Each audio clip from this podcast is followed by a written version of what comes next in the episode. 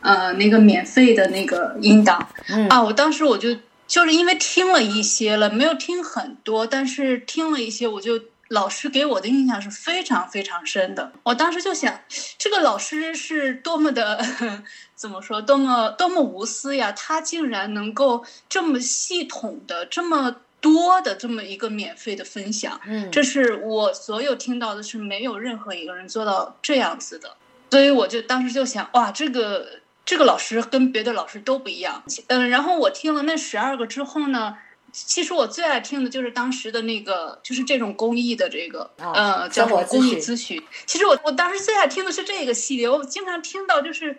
要么就哈哈大笑，自己在家里笑的；要么就是，对，要么就是就是老师很打动我，老师给别人讲的一些东西，我就觉得啊，天呐，就找到一个人，嗯，在那个时候是自己比较迷惘的时候，我经常觉得我跟很多人都不一样，所以嗯就会就会有自我怀疑。但是当时听了老师的一些那个公益以后，我就觉得，呃原来我不是跟别人不一样的，只是我没有找到跟我一样的人而已。那你在听那些公益的对话，你有没有发现哦？大部分人的烦恼，事实上都不脱离一些模式，对，似乎都有共同的一些模式，对不对？对对，其实就是人遇到某些面相的时候的一个呃态度或者一个心境的一个我们总结哈，就是说，你有没有发现，人性人之所以会在生活里面有很多的烦恼，说到底，真的，这个叫做贪嗔痴慢疑啊，说的真好啊。对，真的是。比如说什么是对贪是，就是说，你看哦，已经有一个工作了，对不对？可是呢，对眼下的工作不满，然后呢，都心里都想说，未来的会不会更好？面临这种选择的时候，事实上都都比较没有在检讨自己说，那我对眼下的工作我到底付出了多少？是是这样子的，对自己已经有的东西可能没有那么的在意，对，没有意识到。是是嗯是，然后都会很想要知道说有没有一个奇迹的答案，可以告诉我我的未来是一条康庄大道呢？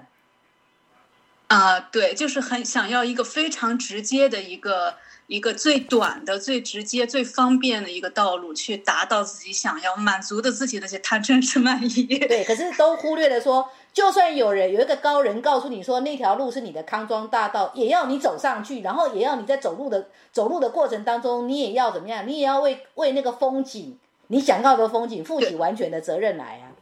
对，而且其实我现在觉得，嗯，就是可能也是跟年纪相关。嗯我现在觉得，其实有的时候命运对你的安排都是给你一个，对我来说，对于我个人都是其实是一个很好的安排，都是是一步一步给你。给你做一个很好的铺垫，虽然你当下是痛苦的，但是你回头看的时候，那个铺垫是很有必要的。是啊，如果你没有那个铺垫，你没有后面更好的。没有错。有些时候你没有遇到痛苦，你不会修正。对，真的是这样子。嗯所以我是觉得我非常非常的幸运，就是找到了。其实当时也是呃想了好久。嗯其实最早的时候，我是想找老师给我做咨询来着。嗯我当时确实是处在一个比较迷惘的一个状态，就是到底是回国呀，还是留在这边呀？嗯，想了很多很多。但是后来我想，呃，我那句话我突然想，就是你与其给给他一条鱼，不如教他怎么去网那个鱼。哎然后我教他钓钓鱼，对，我就觉得，对我不如我就去跟老师学，我就是自己搞搞清楚嗯是怎么一回事。你今年应该是第三年了，对不对？啊、对，第三个年头，对，那你要不要回顾一下？你觉得这三年来哈，你从刚开始进来到中间，然后到现在，嗯你觉得你历经了什么样自己的所谓的内在的变化？哦，还蛮大的，真的是还蛮大的。其实我刚才听老师跟之前的呃两三位的交谈，我有在想这个问题，就是我在最早还没有跟老师上课之前，听老师的这个公益跟别人怎么呃讲解呀、开导呀，然后和现在听就还蛮不同的。呃，就是呃大方向还是一样的，但是现在听起来就是哦，老师在讲这个事情，老师在讲那个，嗯就是很呃比较清楚。然后从我自己来说，我觉得呃，就像我刚才一开始就说，我现在就是生活里遇遇到一些这样那样的事情呢，我自己就是能够自我。调节就是尽量的能够比以前调节的好很多，虽然还是有的时候不可能一下子做到怎么样。是，但是有的时候这件事过了，回头过一两天回头想，哎呀，自己有些地方还是需要修炼的，都会看得更清楚。我觉得这个很重要，就是会遇到烦恼，遇到都是能自我开解、自我疏导，这个是非常重要的。所以最珍贵的是，经由学习可以。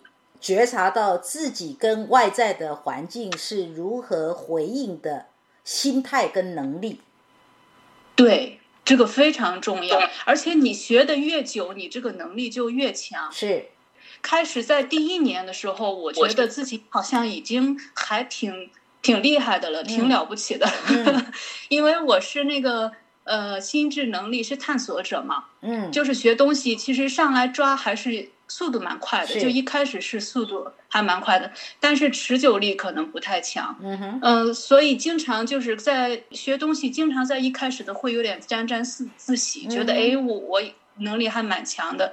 但是其实三年，这快要三年下来，我是觉得，嗯，真的是差的还很多。真的是越久，你这个能力磨练的越强，然后你就会越精细的观察到自己，意识到自己是一个什么状态。嗯哼。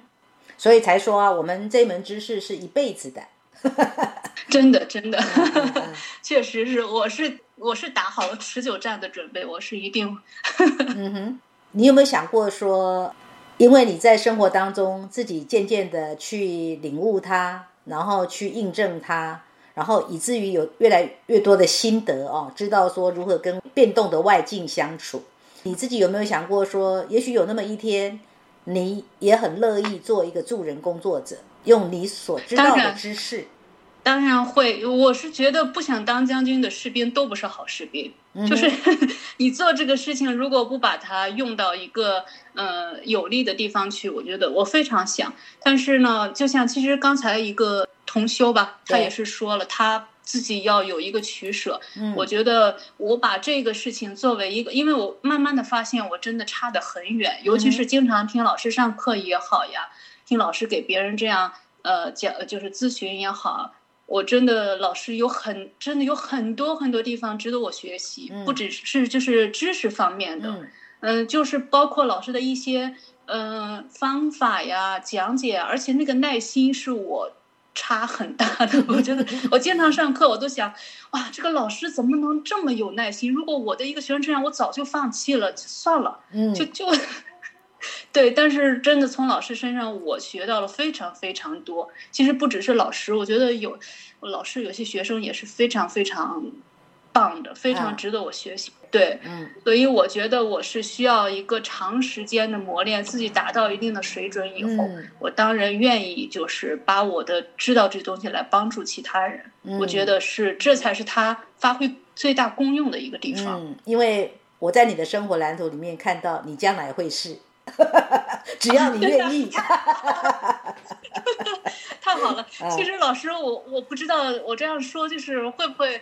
怎么？其实我把我的这个未来的这个打算放在我五十岁左右的时候，我是这么打算的。对，我不知道会不会让让老师觉得哇这么久，但是我真的心里是有一个规划，就是真的是在我五十岁左右的时候，我的专业知识、我的经验、我的人生阅历达到一个层次的时候，我还是蛮喜欢做这个事情的。